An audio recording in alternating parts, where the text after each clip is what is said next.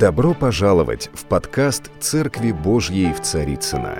Надеемся, вам понравится слово пастора Сергея Риховского. Спасибо, что вы с нами. Тема сегодняшней проповеди, оно продолжение, оно называется «Бумеранг». Бумеранг. Вы знаете, аборигены Австралии придумали такое оружие, которое может поражать врага. Есть разные виды бумерангов, есть те, которые летят только в одну сторону, есть те, которые возвращаются. Я буду проповедовать сейчас о тех, которые возвращаются. В руках умелого охотника бумеранг всегда достигает цели, то есть поражает цель, будь то какое-то мелкое животное или птица летящая, чтобы пропитание себе добыть, то есть чтобы принести некий плод для того, чтобы не умереть с голода. Бумеранг – это метательное оружие, как говорит словарь Ушакова, австрийских аборигенов или дикарей. Странно интересно, эти дикари придумали то, что не придумали цивилизованные люди и не знали, что такое оружие есть. И оно возвращается обратно. И бумеранг э, в иносказательном смысле может вернуться к тому, кто его использовал, если он совершил грех. Слово «промахнуться мимо цели» переводится в Евангелии с древнееврейского, с древнегреческого как «грех». Когда мы промахнемся мимо цели, то это грех больно бьет нас – когда бумеранг возвращается, он может ударить больно в лоб и в иные части нашего тела. Оно становится опасным и очень для нас нежелательном варианте нашей жизни. Когда мы говорим об этой форме бумеранга, вы знаете, он совершает полет. Это вот идеальная форма для полета и для того, чтобы поразить цель и вернуться к тому, кто его использовал. Когда мы говорим о Куще, Куще, вот сегодня это прозвучало в новостях, я знаю, некоторые наши сестры, они были в этой поездке, я не знаю, были вы в Кущах или нет, были, слава Богу. В Куще ничего с собой не берешь, идешь, как бы забывая вот этот мир, суету, беготню, проблемы, и какое-то время проводишь наедине с Богом. Кущи в то же время это символ жатвы. На самом деле в Израиле множество раз в течение года празднуют праздник жатвы. Они разные, разные э, созревают э, культуры, и поэтому праздников много. Что-то созревает летом, что-то созревает осенью, что-то созревает даже весной, что-то даже зимой. И вот это почему много праздников жатвы? Это очень важно для нас понимать. А вот знаем ли мы с вами законы жатвы? Ну, на первый взгляд, конечно, знаем. Если я сейчас назову несколько таких законов, наверняка многие скажут, я знаю об этом законе. Итак, жатва, как говорит э, Иисус Христос, истолковывая одну знаменитую притчу о засеянном поле с пшеницей, где дьявол посеял плевело, кто помнит эту притчу, что поле это вот это, это, это, и он говорит, что жатва – это кончина века. И вот здесь мы сталкиваемся с очень важным моментом понимания законов жатвы. На самом деле мы сеем каждый день, каждый день поливаем то, что посеяли, каждый день кто-то взращивает это посеянное, либо Бог, либо если мы посеяли тьму, то пожинаем, так сказать, посеяли мрак, пожинаем тьму, посеяли небольшой луч надежды, пожинаем свет и так далее, и так далее. И поэтому, конечно, мы некоторые законы знаем, их на самом деле очень много. И я не ставлю перед собой сегодня цель рассказать о всех законах. Я коснусь только то, что касательно закона бумеранга. Это один из законов жатвы, который в себя вбирает множество законов, соединяя их в одно целое, чтобы мы понимали. Итак, первый закон очень простой. Закон семени или закон вида. То есть, что посеет человек, то он и пожнет.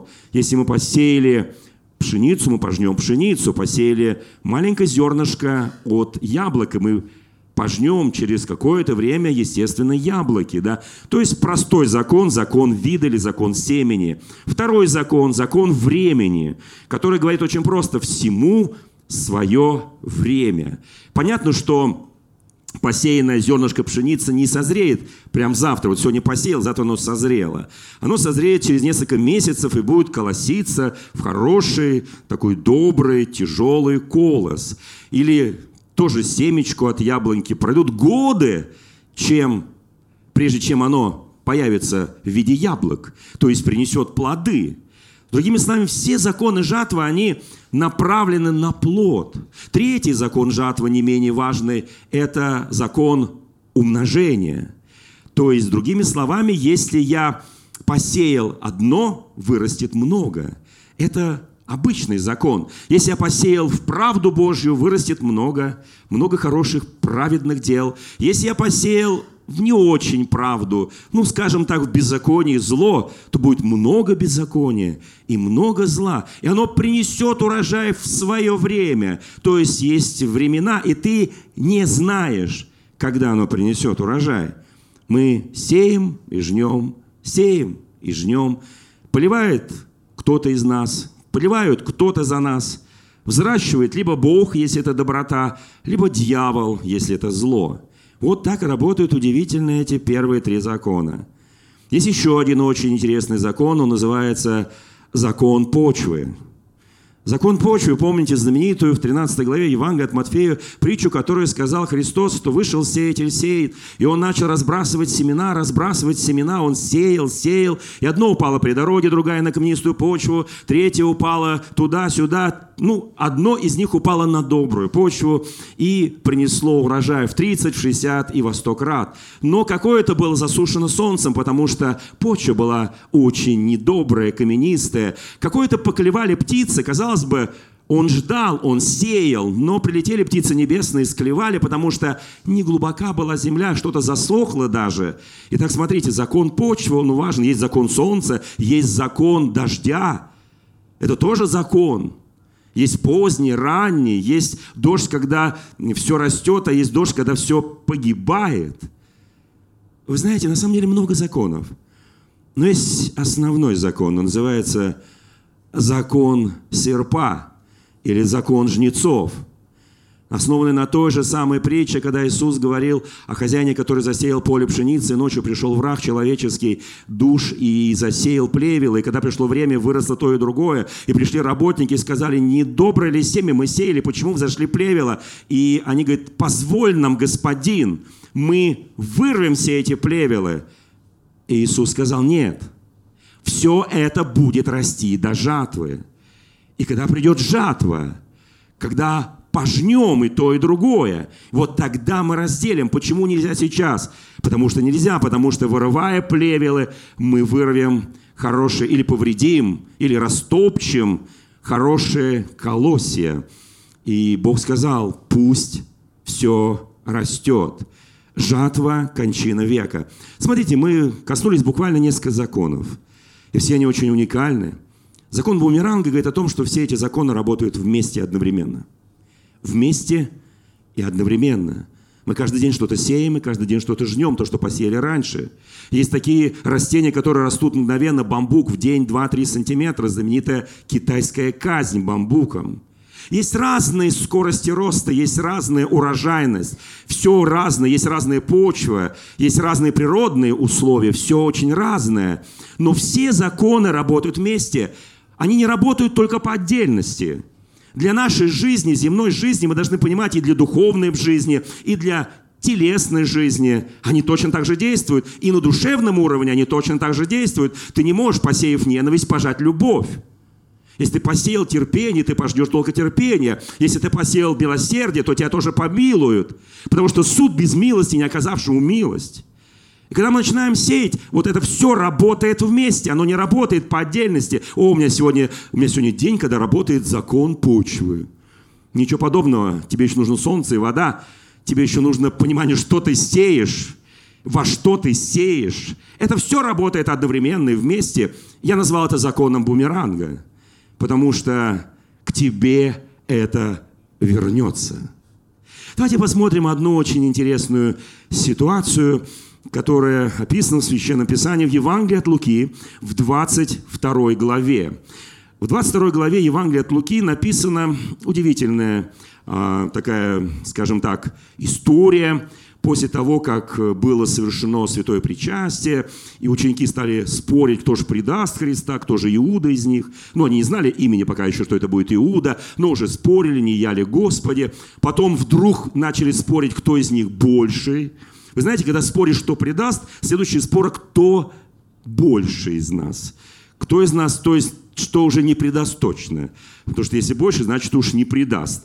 И вы знаете, и вот они начали спорить, и кто должен считаться большим. Ну, Иисус им на это отвечает. Но это люди всего мира спорят об этом. Это владыки владычествуют, они большие, да. А у вас не должно быть так, скажет Иисус. Вы не так, и кто из вас больше, будь как меньший, и начальствующий, как служащий. То есть Иисус Христос будет разбивать эти вещи и будет им показывать законы Царства Божия. Фактически законы жатвы, потому что вся наша жизнь – это сеяние и жатва, сеяние и жатва. И что человек посеет, то он пожнет. И вот здесь он смотрит на Петра, когда вот самый вот такой вот бурный, вот идет дискуссия, спор, он смотрит на Петра.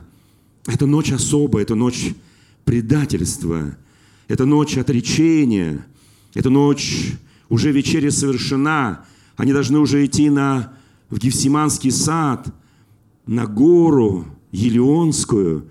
Уже красная черта пройдена, уже назад пути нет. Он уже явил всю свою любовь до конца, он уже сделал то, что он должен был сделать. И вот после этого спора он смотрит на Петра и говорит ему, Симон, Симон. 22 глава Евангелия от Луки, 31 стих. Симон, Симон. Он называет его Симоном.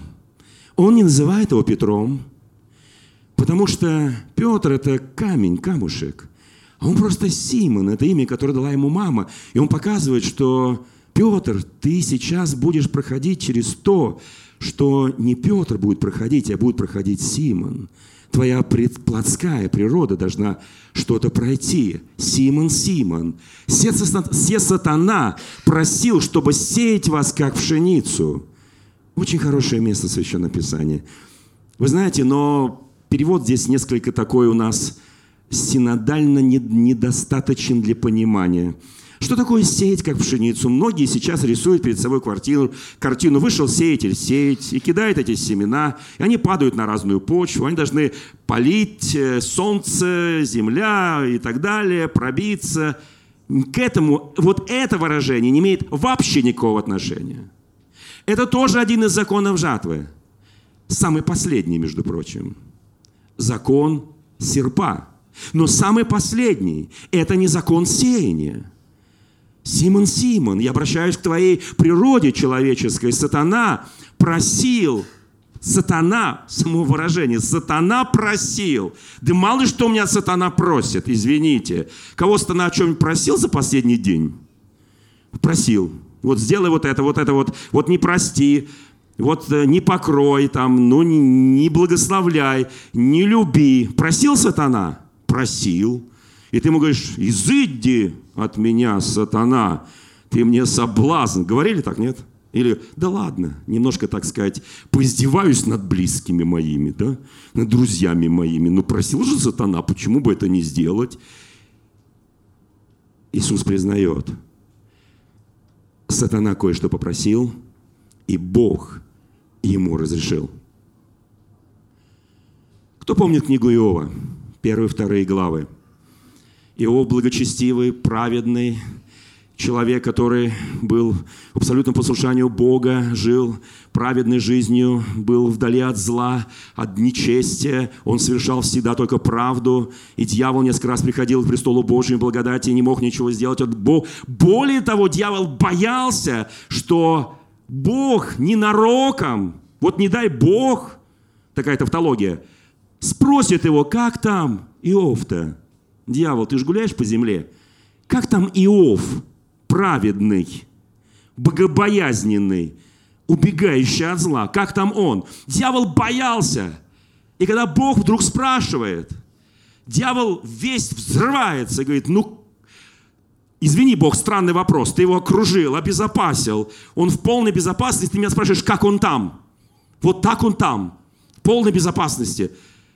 Вот если ты, прошу тебя, позволишь прикоснуться к нему, прославит ли он тебя?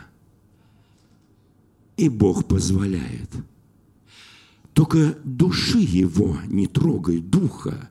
Все остальное твое. И ты убедишься в том, что он не поклонится тебе, дьявол. Ты убедишься в том, что он будет послушен мне до конца. Нагим пришел, Нагим ухожу. Послушай, дьявол просил сеять как пшеницу. Вот как об этом говорят подстрочник Священного Писания. Реальный перевод с греческого. Вот сатана добился того, чтобы просеять вас как пшеницу. Здесь то же самое слово «сеять». Только не в смысле сеять пшеницу на поле – а просеивать, как просеивают, когда ее пожали через сито, чтобы отделить плевелы, различные примеси от настоящих полноценных зерен. Послушайте, друзья мои, он востребовал вас у меня, говорит Господь, просил и добился разрешения просеять вас в сити, как пшеницу, подвергнуть испытанию. Он получил доступ к вам, дозволение многократно перетрясти вас, просеять, пересортировать вас. Вот что это означает. Это не в смысле посел как пшеницу, и там выросло непонятно что, васильки там и всякие непонятные вещи. Все уже пожато. Ваши имена уже записаны на небесах. Радуйтесь не тому, что бес вам повинуется, но что ваши имена записаны на небесах, но каждый день. Сатана стоит при престолом Бога, так написано в книге Откровения, и клевещет. Послушайте меня, клевещет и клевещет и клевещет на святых. Клевещет пред Богом, и Бог говорит, потряси его, я допускаю. Я знаю, что ты не сможешь его просеять как шелуху, как плевелы. Он полноценный, он настоящий. Это настоящее, хорошее, доброе плод пшеницы. Послушайте, друзья мои, это очень для нас важно. Симон, сатана просил, чтобы сеять вас как пшеницу. Сеять вас как пшеницу. Кто понимает, о чем здесь написано? Здесь написано, что каждый день мы испытываемся. Мы каждый день проходим через испытания.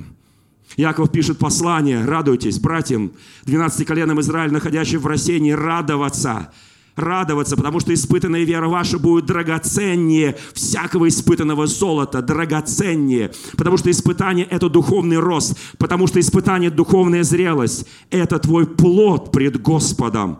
Дьявол просит, и Бог почему-то, я не знаю, я не могу сказать, Бог, почему ты позволил, потому что его мысли не мои мысли, его пути не мои пути, но я понимаю, он почему-то позволит, чтобы доказать дьяволу, что мои дети христиане, они сильнее а они сильнее, они зрелые, они плодоносят, они приносят плод.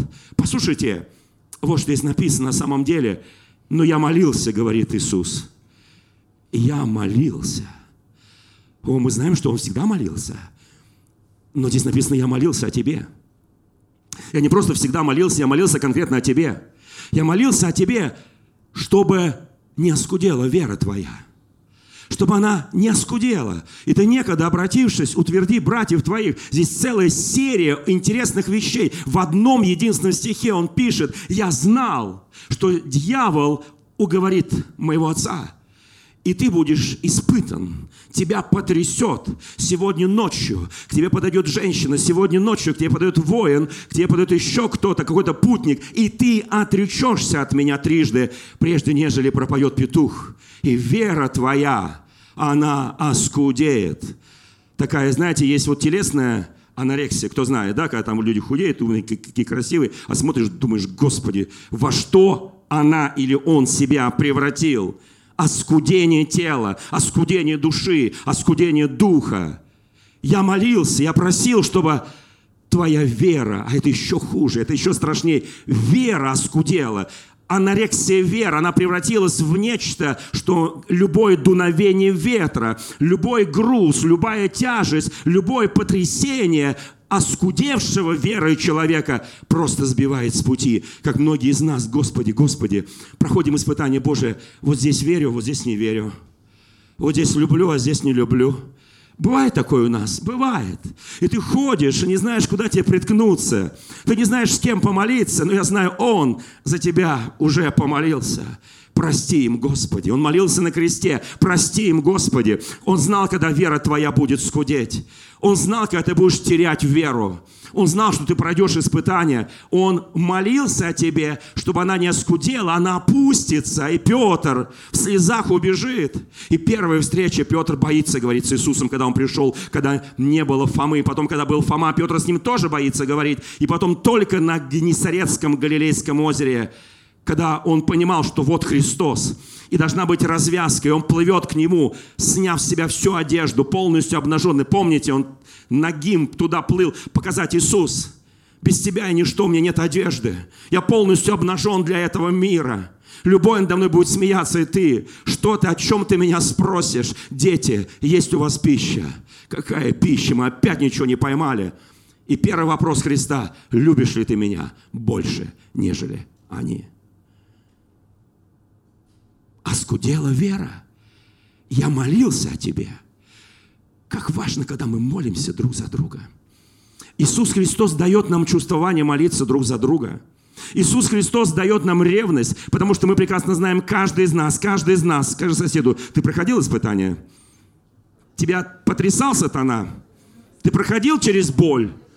Ты чувствовал, теряешь все? Ты чувствовал, вера оскудела? Да, да, Господи, да. Но я молился, чтобы твоя вера не оскудела. Но когда ты будешь испытан, это идет подстрочник. Подстрочник этого места Священного Писания. Но когда ты будешь испытан и упадешь в грязь лицом, там написано. Кто-то падал в грязь лицом когда-нибудь? Когда оскудела твоя вера. Петр знает, как упасть лицом в воду. Когда он так пошел, за Христом по воде, зная, что по воде ходить нельзя, и их потом, как Симон, когда как Петр пошел, как Симон посмотрел, а смотреть-то не на что, нельзя ходить по воде, он стал тонуть. И Христос ему поднял руку, он лицом в эту воду, а вот в эту ночь лицом в грязь.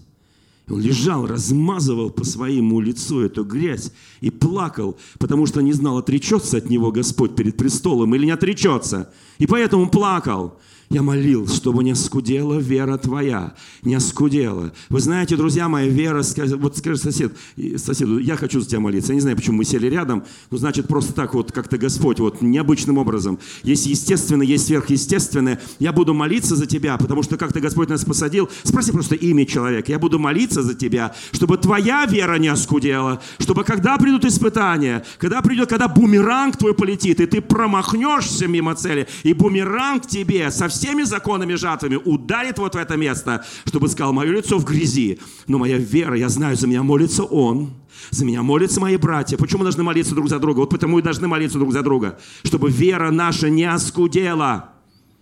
И дальше продолжение этого текста удивительное. И некогда обратившись, слушайте, ты можешь упасть, ты можешь споткнуться, но Бог говорит, я подниму твою веру, и ты обратишься.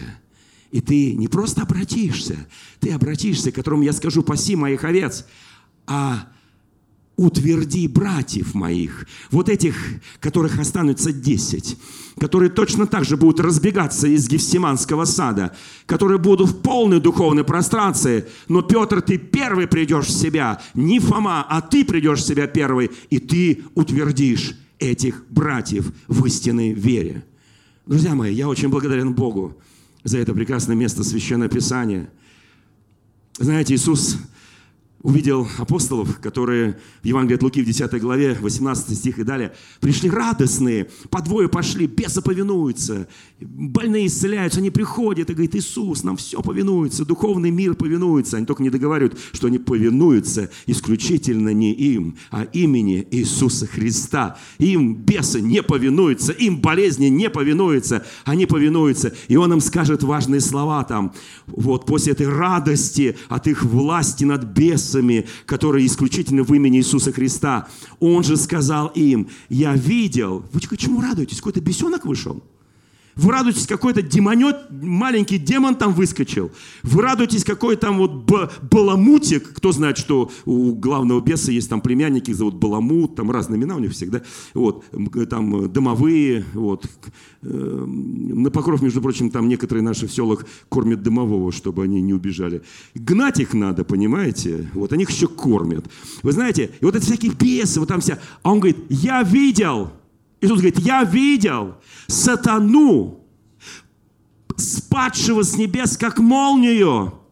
У него миллион этих бесов. Я видел главного сатану, как он летел. И никакой у него надежды на возвращение назад. Я это видел. И я хочу, чтобы вы, он сказал им, даю вам власть наступать на змеи скорпионов и на всю силу вражью, и ничто не повредит вам. Помните, ваши имена записаны на небесах. Слушайте, друзья мои, я верю, наш бумеранг, даже если тебя пару раз ударит, ну ничего, продолжай стрелять. В Голиафа не промахнешься, потому что он слишком большой.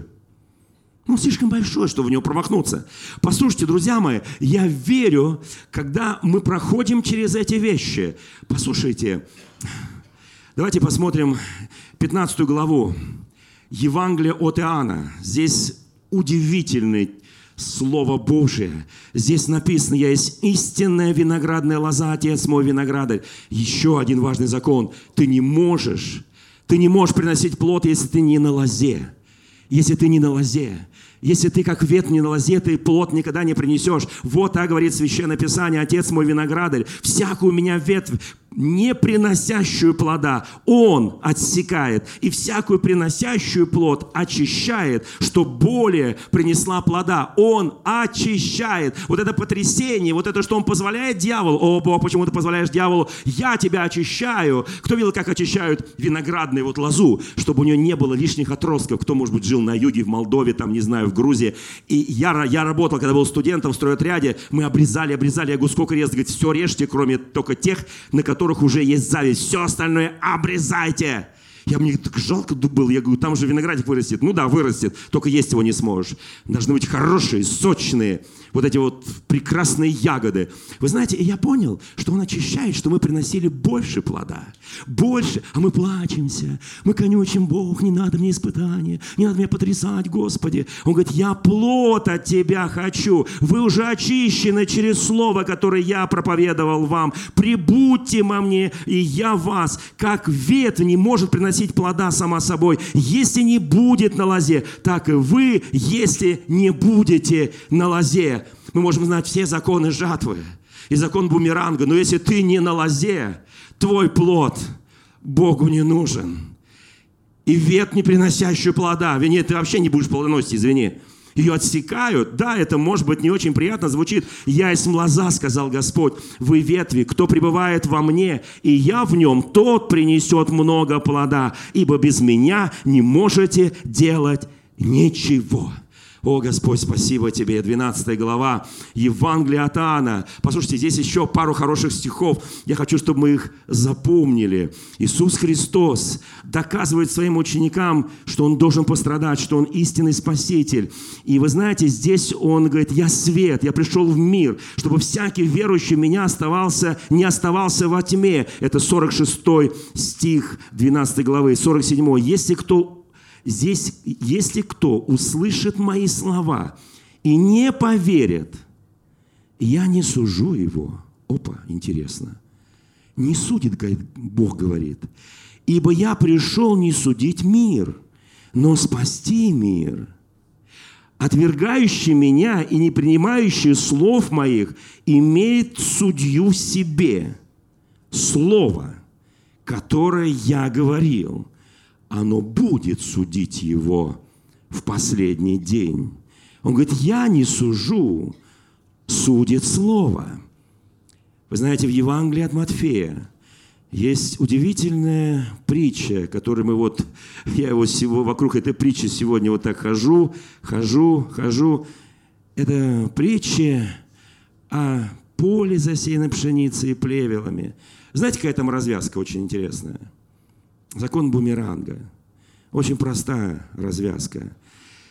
Он же сказал им, 37 стих 13 главы Евангелия от Матфея, «Сеющее доброе семя есть Сын Человеческий, поле же есть мир. Доброе семя – это сыны царства, плевелы – сыны лукавого. Враг, посеявших их, есть дьявол. Жатва же есть кончина века, а жнецы – суть ангелы Божьи. Посему, как собирают плевелы и огнем сжигают, так будет при кончине века сего. И пошлет он ангелов своих, сын человеческих, и наберут из царства его все соблазны соберут, и делающих беззаконие, и вернутых в печь огненную, там будет плач и скрежет зубов. Тогда все праведники воссияют, как солнце, и царство Отца их, в царство Отца их, кто имеет уши, да слышит, что Бог говорит церквям. Итак, друзья мои, мы живем в уникальное время. Жатвы много, как всегда есть одна проблема, о которой мы сегодня пели, а делателей мало. Не деятелей, деятелей хватает сегодня. Делателей не достает. Настоящих деятелей. Иисус, спасибо Тебе, что Ты молился о нас. Наша вера не оскудела. И мы, обратившись некогда, даже упав иногда куда-то в грязь, мы утверждаем братьев наших, Господи, сестер наших. Господи, мы знаем эти уникальные, удивительные законы. Боже, Ты пришел, чтобы исполнилось Слово Твое. Доколе свет с нами. Писание говорит, веруйте в свет. Народ ослепил глаза, окаменело сердце, глазами не видят, не разумеют сердцем, не обратятся, чтобы Бог исцелил их боятся часто исповедовать люди, которым мы благовествуем, чтобы не быть отлученными от синагоги. Это история из 12 главы, когда многие из начальствующих уверовали в Иисуса Христа, но боялись, что их отлучат от их там местной церкви, ибо возлюбили больше славу человеческую, нежели славу Божью. Вы знаете, мы без Господа не можем делать ничего. Если мы на лозе, ничего. Если мы не будем на лозе, мы не можем делать ничего. Я очень хочу, чтобы сейчас Дух Святой коснулся каждого из нас. Сейчас еще в конце моей проповеди прозвучит стихотворение, которое прочтет наша драгоценная сестра Людмила. Я очень хочу, чтобы мы понимали, закон бумеранга работает, он собирает все законы. И мы каждый день бросаем куда-то бумеранг, чтобы либо прокормиться, либо сразиться с врагом и победить врага, либо промажем. И вот тогда падаем лицом, лицом в грязь. Я знаю, что Он молится о нас. Он продолжает ходатайствовать о нас пред Отцом Своим. Потому что Он ходатай за нас. Единственный ходатай, который есть на этой земле. И нет больше ходатаев. Послушайте, а мы должны молиться друг за друга, поддерживать друг друга. Давайте помнить эти законы жатвы. Эти законы жатвы исполняются каждый день. И чтобы пришел день, когда ты поднимешься, если вдруг ты наклонился, споткнулся, и ты обязательно встанешь. Я верю, обязательно встанешь. Вера твоя не скудеет, потому что есть тот, который за тебя однажды молился, когда ты еще был Симоном, а не Петром. Дорогие друзья, спасибо, что были с нами. И до встречи на следующей неделе на подкасте «Церкви Божьей в Царицына.